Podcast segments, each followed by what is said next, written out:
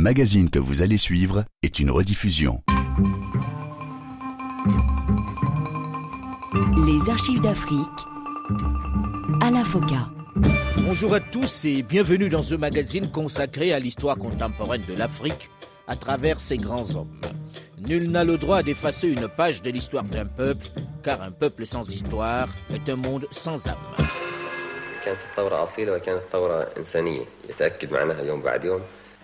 Cette révolution a apporté la liberté au peuple libyen, mais elle n'est pas seulement nationaliste. Elle est aussi pan-arabe, en œuvrant pour l'unité arabe et en contribuant à sa prospérité. De plus, elle est mondiale et ne se referme pas sur elle-même. Sept ans après avoir renversé, avec l'aide d'une douzaine d'officiers, le roi Idriss Ier, Muammar Kadhafi, qui s'est débarrassé de quelques-uns de ses complices, tient désormais fermement en main la barre du navire Libye. Fort de son succès des premières années contre les mastodontes du pétrole qui tenaient, qui faisaient la loi à la fois dans son pays et dans le monde, qui l'a fait plier en faisant de son or noir une arme, le bouillant colonel, riche de Sedman, a considérablement transformé le visage de son pays. Malgré ses coups de folie, malgré ses positions anti-impérialistes, malgré sa révolution culturelle avec son corollaire de nationalisation des firmes pétrolières anglo-britanniques, il passe pour un bon gestionnaire, pour celui qui a transformé et apporté un meilleur niveau de vie aux Libyens. Mais de plus en plus, son activisme, le durcissement de son régime, qui entre dans la seconde phase de sa révolution, inquiète, notamment la chasse aux opposants qui vivent à l'étranger. Son déploiement et son soutien aux différents mouvements nationalistes suscitent également beaucoup d'inquiétudes, notamment dans les chancelleries occidentales. Premièrement, je ne suis pas contre les juifs ni contre Béni Israël. Les fils d'Israël. Au contraire, les Béni Israël, c'est-à-dire les fils de Jacob, sont des sémites, ce sont nos cousins les cousins des Arabes. Les Arabes, les Arabes et les Israéliens sont cousins du point de vue consanguin.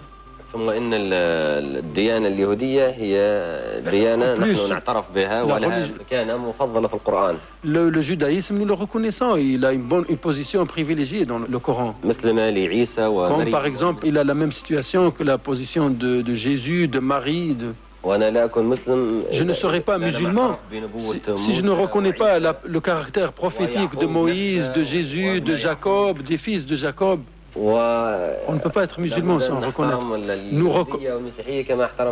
Nous, estimons, nous respectons le judaïsme et le, christianisme au même titre que nous respectons l'islam. Mais, mais moi, je suis contre le phénomène, le phénomène colonialiste en Palestine. Je suis contre le peuplement juif en Palestine. Je considère, euh, en disant le peuplement juif, c'est-à-dire les juifs allemands, les juifs anglais, les juifs italiens, les juifs français, russes. Suite de notre série d'archives d'Afrique consacrée à Muammar Kadhafi. Nous sommes des alliés naturels euh, les uns aux autres. J'insiste que si l'Algérie était exposée, la révolution algérienne était exposée à, n'importe quel danger, nous, nous la défendrons jusqu'au bout. Si la révolution libyenne était exposée au danger, de même l'Algérie défendra cette révolution jusqu'au bout. C'est cette situation actuelle est un pas vers l'unité. L'unité arabe. Depuis son accession au pouvoir, Muammar Kadhafi ne parvient pas à la réaliser. Depuis la mort de Gamal Abdel Nasser, il ne parvient toujours pas à rallier les autres nations arabes à son idée de fusion. La Tunisie, après avoir signé le document qui les liait, s'est aussitôt rétractée. La brouille avec le Soudan reste vivace. Le roi Hassan II du Maroc ne se sent pas proche de ce révolutionnaire qui a chassé la monarchie. L'Algérie des Boumediens ne lui accorde qu'une confiance moyenne. Mais cela ne suffit pas pour émousser la détermination du colonel, pour qui l'unité est vitale pour l'ensemble du peuple arabe, et il mise désormais sur le soulèvement, la mobilisation du peuple lui-même pour réclamer cette fusion. Mais par, par la voie de la révolution populaire à l'intérieur de chaque pays, pris à part. C'est ce qui va se passer pour qu'on aboutisse à l'unité arabe.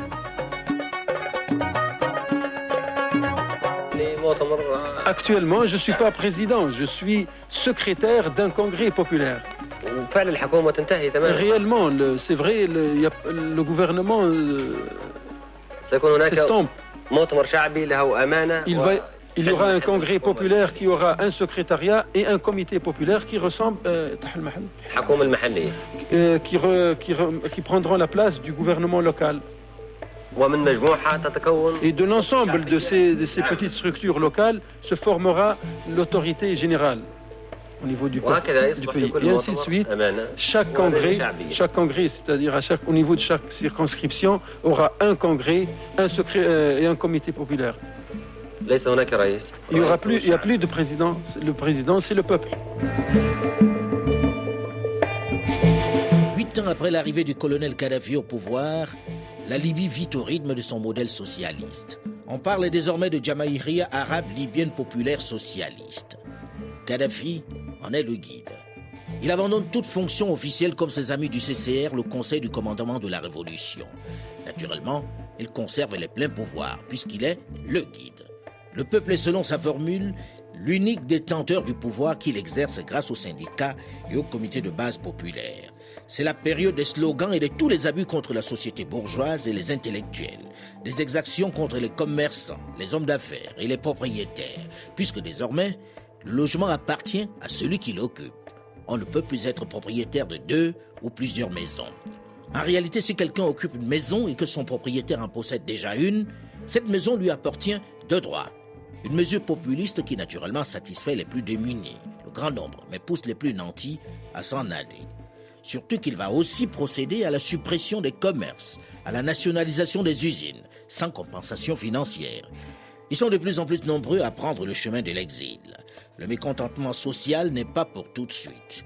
C'est également la période des grosses tensions avec les chefs religieux, les oulémas qui sont présentés comme des notables qui utilisent les mosquées à des fins très personnelles. Une humiliation de plus après l'autorisation donnée aux femmes de travailler, et à qui Kadhafi accorde même des postes de responsabilité. Mieux, il les incorpore dans l'armée. Ce sont elles, les Amazones, ces belles femmes au physique généreux, qui vont prendre en charge sa sécurité. 1979, deuxième choc pétrolier. La révolution islamique en Iran fait de nouveau flamber les prix. Un an plus tard, le baril de pétrole atteint les 40 dollars, du jamais vu. L'Occident s'alarme. La crise que nous traversons est la plus sérieuse, la plus durable, la plus éprouvante que le monde ait connue depuis les années 30. Ce nouveau choc pétrolier, parti des tensions au Proche-Orient et notamment de la chute du Shah d'Iran, va connaître un prodigieux développement avec l'entrée des pays producteurs de pétrole dans la danse. Afin de se prémunir contre d'éventuels troubles, les compagnies pétrolières des pays consommateurs accroissent leurs demandes auprès des pays producteurs afin de constituer des stocks. En même temps que la demande est à la hausse, l'Arabie saoudite décide de diminuer sa production de 1 million de barils par jour afin de réduire l'offre. C'est le point de départ du choc pétrolier. La dégradation des relations entre l'Iran et l'Irak débouche sur une guerre de 1980 à 1988. L'Occident, grand consommateur d'énergie, est pris à la gorge. Le Japon est le pays le plus touché. Mais les États-Unis et l'Europe, qui ne sont pas encore remis du choc pétrolier de 1973, ne sont absolument pas épargnés. On essaie de s'organiser, et certains, comme le Premier ministre Raymond Barre, tentent de minimiser tout en recommandant la vigilance. Ces événements, bien sûr, ne sont pas sans répercussions sur nos propres préoccupations. Ainsi peut-être aurions-nous naguère moins été attirés par cette nouvelle découverte de pétrole en mer du Nord par les compagnies françaises Total et Elf Aquitaine, mais dans le secteur britannique. André Giraud, de son côté, invite les Français à ne pas utiliser leurs radiateurs électriques d'appoint aux heures de pointe.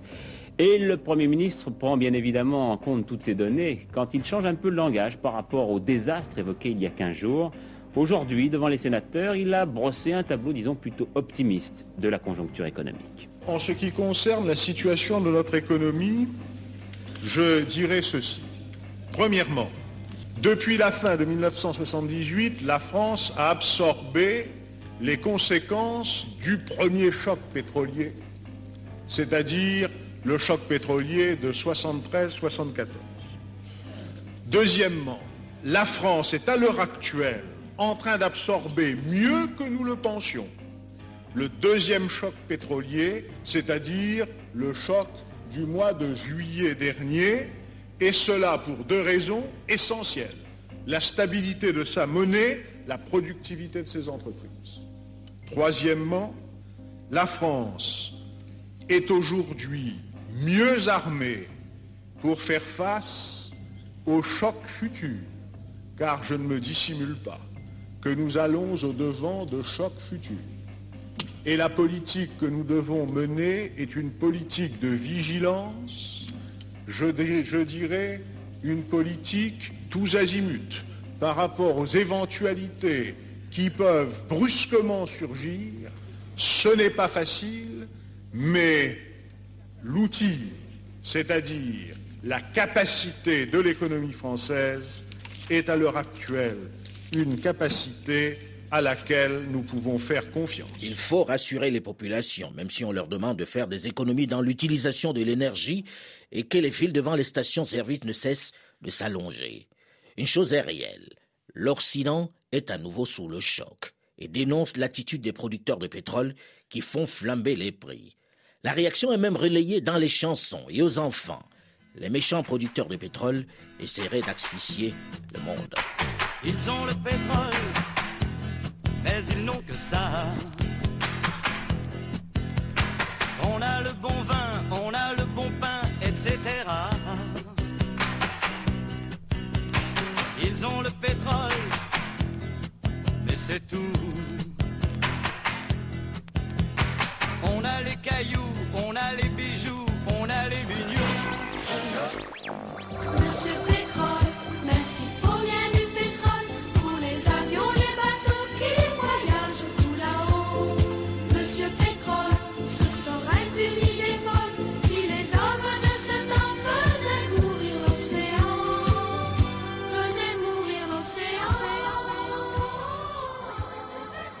Cette implication des hommes de culture et des chansonniers dans le champ économico-politique, avec parfois des paroles à la limite de l'acceptable, illustre bien la gravité de la situation dans cette période du choc pétrolier. Avec d'un côté les méchants producteurs de pétrole qui prennent en otage le monde, et de l'autre les méchants impérialistes qui se mêlent de tout et essaient de régenter le monde. Malgré les cris, les chansons, les caricatures et les négociations, l'attitude des pays producteurs de pétrole n'évolue pas dans le bon sens. C'est d'ailleurs dans ces circonstances que Muammar Kadhafi, au lieu de soulager les Occidentaux, décide à son tour de baisser sa production pétrolière de 18%. La mesure est d'autant plus inquiétante que l'Algérie et l'Iran, avec son nouvel homme fort, l'ayatollah Khomeini, ont réduit eux aussi leur production, diminuant ainsi de 300 000 barils par jour l'offre mondiale. Troisième partie de notre journal maintenant, je crois qu'il faudra en prendre l'habitude car ce problème prend des proportions d'importance. L'énergie, avec ce soir ce qui se passe aux États-Unis. Le président Carter devait annoncer la nuit dernière des mesures essentielles. Il a différé l'annonce de ces mesures, les trouvant semble-t-il trop timides, mais il vient de faire savoir tout à l'heure qu'il allait faire une déclaration importante très prochainement. Je crois qu'on peut comprendre cette valse hésitation quand on a vu le sujet que je vous propose maintenant. Il est signé d'Edouard Laure et réalisé outre-Atlantique. L'attitude des Américains face aux restrictions en matière d'énergie. Il y a dans les statistiques qui sont publiées aujourd'hui aux États-Unis un certain nombre de chiffres qui peuvent paraître surprenants. À savoir par exemple que pour la première fois depuis qu'elles existent, les compagnies de chemin de fer font des bénéfices. À savoir qu'il est impossible de trouver une place dans les Greyhound, ces autocars qui sillonnent les routes américaines 24 heures sur 24. Impossible de trouver une place d'avion.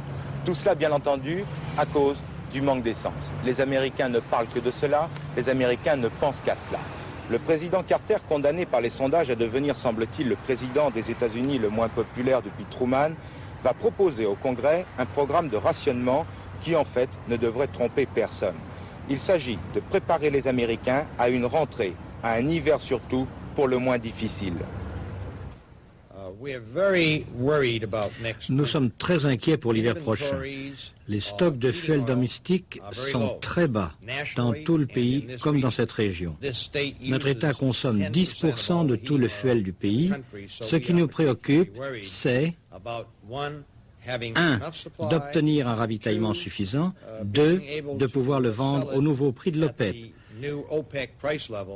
Les gens pourront-ils payer si cher?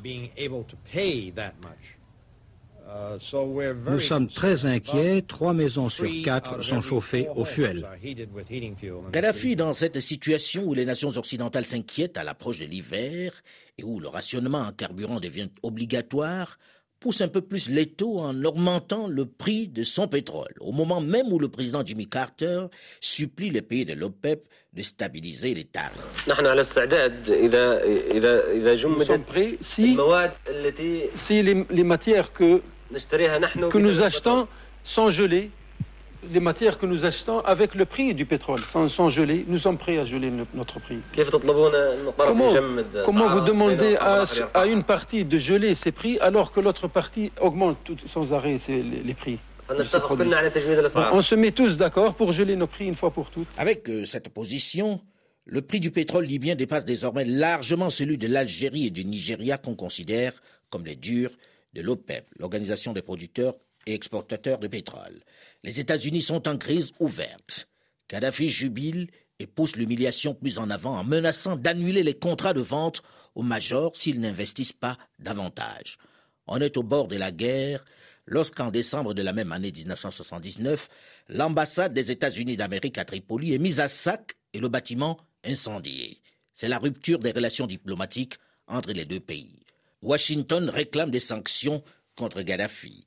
Des menaces qui visiblement ne semblent pas vraiment inquiéter le guide de la Jamaïria libyenne qui continue de s'activer sur le plan international en soutenant militairement de nombreux mouvements de rébellion, notamment ceux qui se battent militairement contre Israël pour la cause palestinienne. Je considère qu'il n'y a pas de détente dans la politique internationale. Je ne vois pas de détente. Sauf si cette détente est sur le compte des, peuples du tiers-monde, de, de, la liberté des petits peuples qui luttent pour, pour vivre libres. Mais si, si les, grands, les, grandes puissances euh, s'arrangent pour maintenir un armistice, et que ces guerres sont transportés au tiers-monde, ceci n'est pas de la détente. Depuis la décision d'Anwar el-Sadat, le raïs égyptien, d'engager des négociations avec Israël, le partenaire avec qui il souhaitait la fusion, le frère arabe qui a remplacé Nasser est devenu un traître à la cause. Une paix de papier, mais une paix quand même. L'Égypte et Israël ont enfin signé le traité après 500 jours de négociations. Sur le terrain, rien n'est réglé. Les durs du camp arabe préparent la riposte. Nous avons déjà remis toute la responsabilité de la question palestinienne entre les mains de l'Organisation des Nations Unies. Et dès cet instant, la Jordanie n'a plus rien à voir avec le problème palestinien. Les ministres des Affaires étrangères et des Finances du monde arabe se retrouvent à Bagdad pour punir Sadat, comme les chefs d'État réunis au mois de novembre l'avaient décidé. Mais dans ce monde arabe, on n'est pas d'accord sur le degré sur l'intensité de la punition. Car qui peut nier que le traité, laborieusement mis au point par le président des États-Unis, malgré sa portée relative, trouble les esprits Alors il devrait se constituer un bloc dur à partir de l'union entre la Syrie et l'Irak, qui récupérerait une fois de plus et une fois pour toutes peut-être les Palestiniens, et qui essaierait de mener ce combat, d'appeler au renversement de Sadat, de distinguer entre peuple égyptien et régime du Caire, sans compter que dans les rues, on peut s'attendre aussi à une recrudescence du combat des organisations palestiniennes. Hier soir déjà, une grenade a explosé à Jérusalem. Muammar Kadhafi fait partie de ceux qui ont décidé de punir le raïs égyptien. Il a choisi de poursuivre son combat contre Israël en armant les mouvements armés installés pour beaucoup au Liban. Le terrorisme fait partie de sa stratégie, pas seulement pour combattre l'État hébreu, mais également pour régler leurs comptes à ses adversaires politiques disséminés dans le monde, qui commencent par endroits à avoir l'oreille des grandes puissances. Rendez-vous dans une dizaine de minutes pour évoquer ce tournant décisif dans sa politique, auquel s'ajoute la question tchadienne. Suite de la série d'archives d'Afrique spéciale Muammar Kadhafi, juste après le journal sur Radio France Internationale.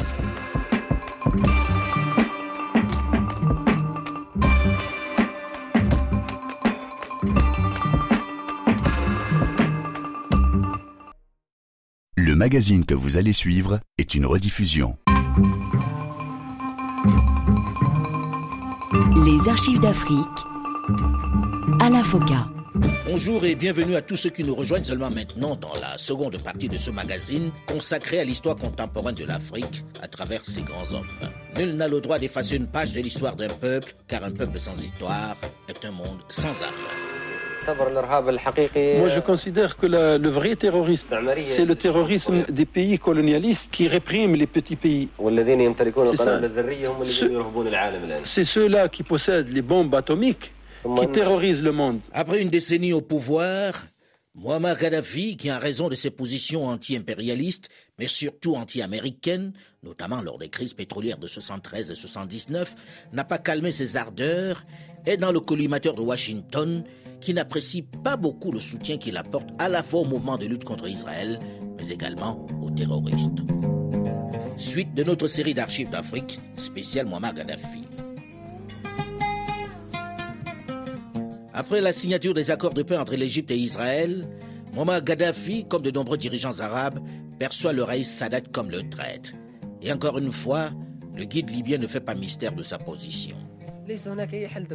Il n'existe aucune solution diplomatique. Qui est-ce qui nous propose une solution diplomatique Est-ce que cela veut dire que les Palestiniens rentreront chez eux et les Israéliens quitteraient ce territoire occupé par la force euh, sans guerre? Eh bien, nous sommes d'accord. Mais, mais, mais cette hypothèse est, est complètement sans fondement. Euh, les Israéliens continuent à s'implanter euh, dans les territoires occupés, dans la bande de Gaza. Vous ne croyez pas à la diplomatie des petits pas? Non, devant l'intransigeance euh, israélienne, il n'y a pas de solution diplomatique. Ils refusent systématiquement toutes les résolutions émanant des Nations Unies. C'est impossible. Alors, pour lui, la solution, c'est la violence qui passe très souvent par l'armement de quelques mouvements et groupes terroristes. Lorsque l'on parle de la Libye à l'extérieur, c'est un pays qui alimente le terrorisme, dit-on. C'est un pays qui fournit des armes à Carlos. Alors j'aimerais que vous vous expliquiez là-dessus, parce que c'est la seule chose que les gens retiennent lorsque l'on parle de la Libye. Comment vous expliquez-vous cette image de marque? C'est de la propagande sioniste et américaine et j'espère que nos amis européens ne vont pas s'amuser à répéter cette propagande. Vous connaissez ce pays. Euh, toutes les sociétés qui nous aident à assurer euh, la phase de transition euh, dans notre société. Sont des sociétés occidentales. Pour la plupart. Il existe des milliers d'Européens qui vivent sur notre territoire et vous pouvez écouter leurs témoignages. Même vos gouvernements connaissent cette vérité. Les peuples savent que le terrorisme international est opéré par les Américains, les flottes américaines, la famine dans le monde, le déploiement des missiles.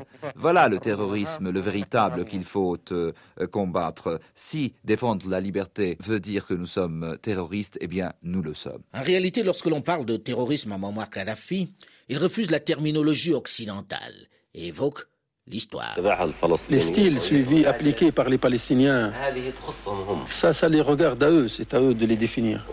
Mais nous, on est avec la cause, avec le problème fondamental, si ce problème est juste. Quant aux agissements, les, les styles, les moyens de lutte, ça, chacun est responsable. C'est ceux qui les adoptent qui sont responsables de ces méthodes. Moi, je considère que le vrai terrorisme, c'est le terrorisme des pays colonialistes qui répriment les petits pays, les petits peuples. C'est ceux-là qui possèdent les bombes atomiques qui terrorisent le monde. Puis le terrorisme. Le terrorisme n'est pas nouveau, n'est pas un phénomène nouveau dans le monde, quoique maintenant il ait pris l'aspect de, phénomène individuel. Depuis la fin du 18e, début du 19e siècle, les Américains mener le terrorisme dans la mer Méditerranée. L'Amérique a essayé de nous agresser et de nous terroriser avec sa flotte. Et une guerre s'est déroulée entre nous et l'Amérique depuis 1803 jusqu'à euh, jusqu'à jusqu'à il a? il a euh, jusqu'à 1805. Le terrorisme américain a été battu d'ailleurs le 11 juin 1805 à la fin, d'une bataille navale décisive devant la ville de Derna, la ville libyenne de Derna. Et je considère réellement que c'est les États-Unis qui sont l'état du terrorisme dans le monde. Mais parce, qu'ils sont forts, mais parce qu'ils sont forts, la voix de ceux qui l'accusent justement de terrorisme n'est pas entendue. Une position qui contribue à tendre encore un peu plus ses relations avec Washington, qui de plus en plus pense sérieusement à se débarrasser de ce personnage plutôt insolent. Mais il faut beaucoup plus pour le calmer. 6 octobre 1981, Le Caire. Le président Sadat préside le défilé militaire qui commémore chaque année la victoire d'octobre 1973. Ce jour-là, malgré l'insistance de sa femme Jehan, il n'a pas accepté de porter son gilet pare-balles dont il ne se séparait que très peu depuis quelque temps. Un peu comme une résignation ou un sacrifice. Le défilé se déroule pourtant normalement. Puis tout d'un coup, un camion militaire s'immobilise devant la tribune d'honneur où est installé le président Anwar el-Sadat et les officiels. Quatre militaires en surgissent et déchargent leurs armes automatiques en visant particulièrement le chef de l'État. Les médias du monde le vivent presque en direct. Tout se passe bien et puis tout d'un coup, c'est l'attentat. Le speaker fait son annonce. Attention, c'est l'attaque. Écoutez bien.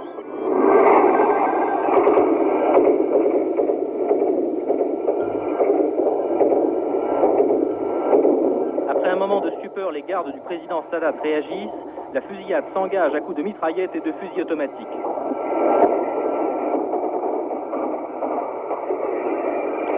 Le chef de l'État égyptien est emmené par hélicoptère vers un hôpital du Caire. Dans la foule, c'est la panique.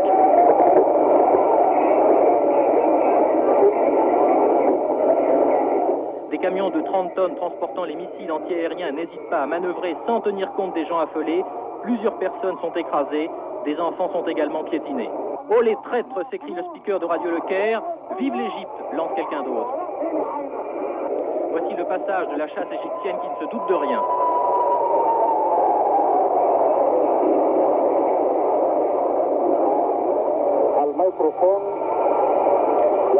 Le speaker de Radio Le Caire est véritablement dépassé par les événements.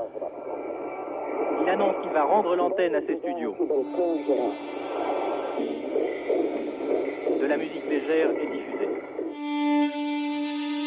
Touché à la tempe, à la poitrine, au cou, à la jambe et au bras, Anwar el-Sadat tombe. Il va mourir quelque temps après. Dans l'attentat, cinq autres personnalités sont aussi tuées. Par miracle, le vice-président Hosni Moubarak, pourtant assis à la droite du Raïs, s'en sort indemne, avec une seule blessure au bras. Les assassins d'Anwar el-Sadat sont des islamistes du djihad conduits par le lieutenant Khaled el-Istambouli. Et Kadhafi de dire, je cite, Nous mettons quiconque au défi depuis aujourd'hui 6 octobre de suivre cette voie et d'essayer d'aller prier à Jérusalem sous le drapeau israélien. La mort sanctionnera désormais quiconque tentera de trahir. Fin de citation. La politique de Sadat, le régime de Sadat, c'est bien terminé. Je pense et j'espère que maintenant il y aura une autre Égypte. C'est la, preuve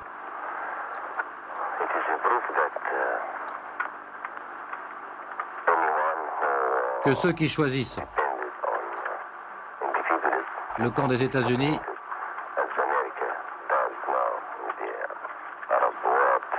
toujours des perdants.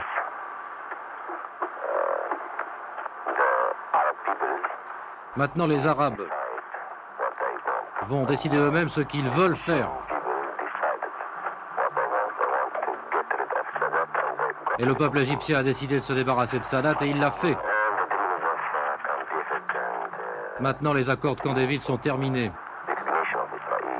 Les accords entre Égyptiens et Israéliens, l'installation des bases américaines, les facilités données aux Américains par l'Égypte et le Soudan, tout cela c'est terminé. Puisque Sadat est mort. Le journaliste. Mais beaucoup de gens disent et pensent que Sadat était le symbole de la paix au Proche-Orient. Vous êtes d'accord? Si c'était vrai, pourquoi l'aurait-on tué?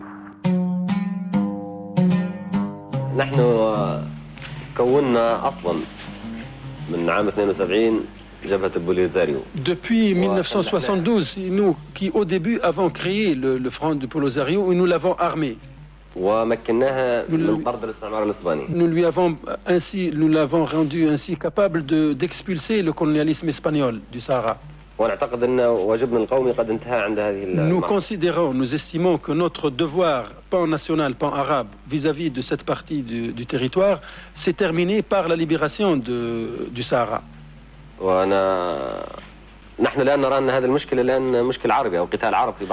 Nous, estimons qu'actuellement ce problème est un problème euh, arabe parce qu'il y a une guerre arabo-arabe. Nous sommes contre cette, euh, cette guerre fratricide.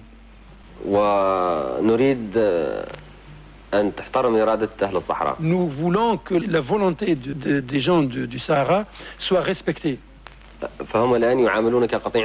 Actuellement, ils sont traités comme un troupeau de moutons par le Maroc et la Mauritanie. Jusqu'à aujourd'hui, la lutte continue. Ceci prouve que les gens du Sahara, qui habitent au Sahara, ne sont ni marocains ni mauritaniens. Je suis toujours surpris qu'un État comme la France, qui a bâti sa république et sa révolution sur le principe de la liberté et de l'égalité, se permettent elle-même, la France se permet d'être impliquée dans ce problème.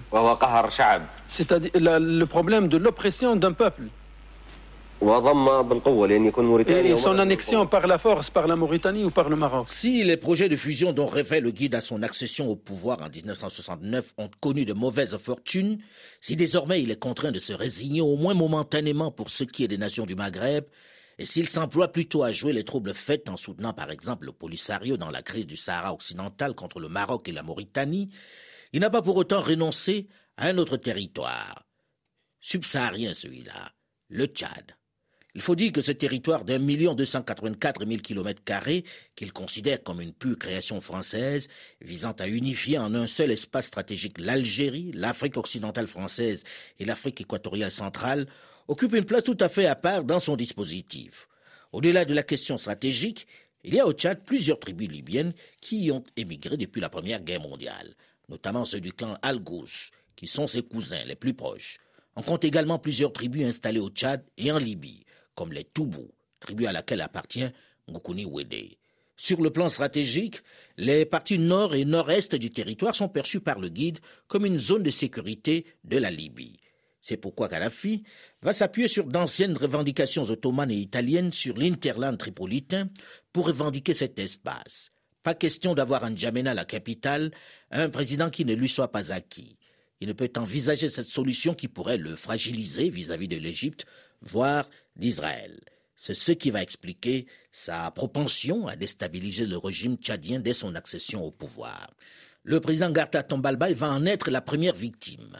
En 1978, Kadhafi va envoyer des troupes libyennes au Tchad pour soutenir les forces du Frolinat, le Front de libération nationale dirigé par Ngoukouni Ouédé, contre son rival Hissène Abré, le Premier ministre à la tête des forces armées nationales, les FAN. Le cinquième de la population libyenne vit au Tchad.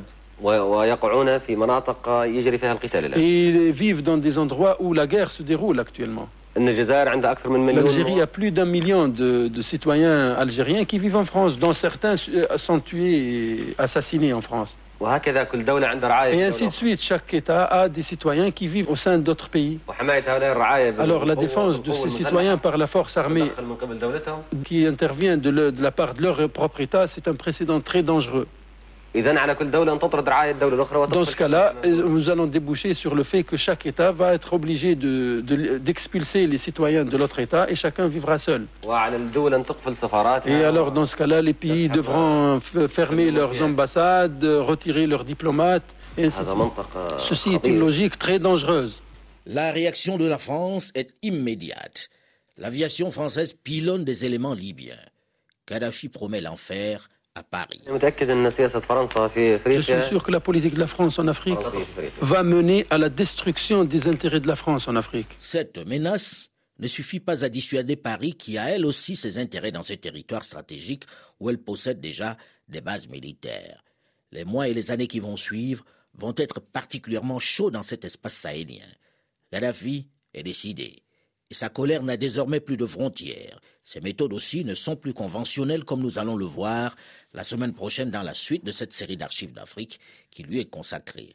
Un Gaddafi qui, en ce début d'année 1980, connaît lui aussi quelques difficultés financières. La faille dont rêvaient les Américains.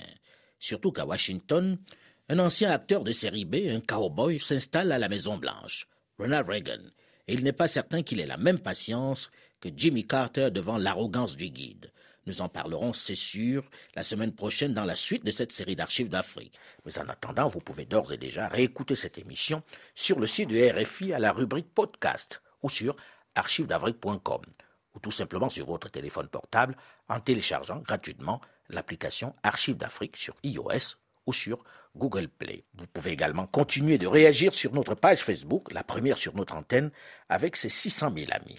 Delphine Michaud, Olivier Raoul et Alain Foucault, nous vous donnons quant à nous rendez-vous la semaine prochaine, même heure, même fréquence. Dans un instant, une nouvelle édition du journal sur.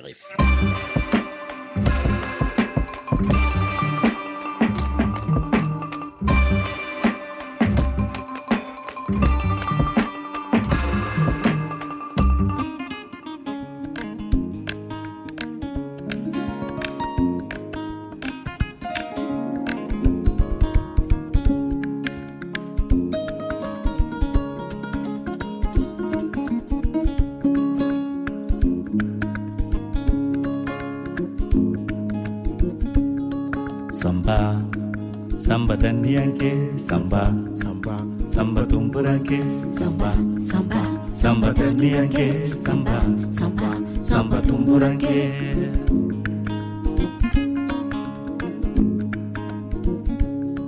samba samba samba dandiyanke samba samba samba tumburanke samba samba samba dandiyanke samba samba samba tumburanke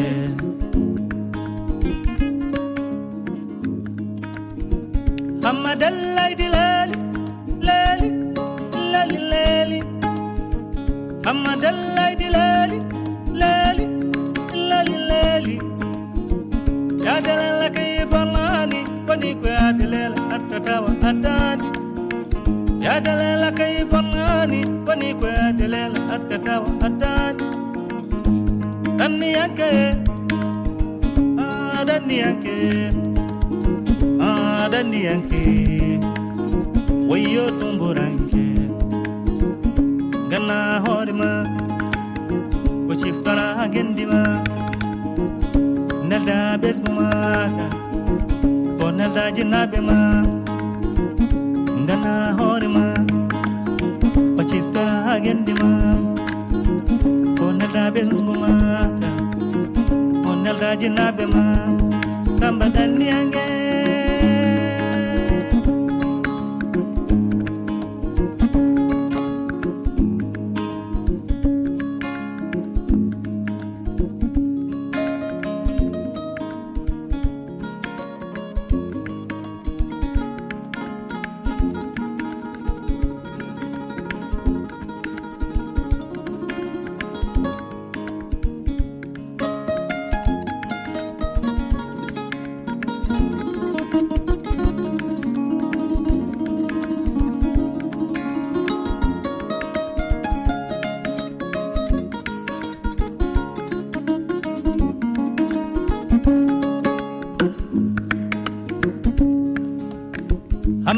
ani koyere ngendi baba konatela dewi mi hamade leydi teli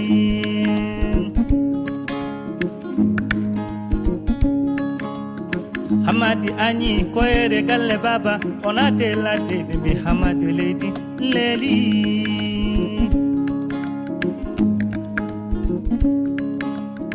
hamadi jolle la konatati maje mi hamade leydi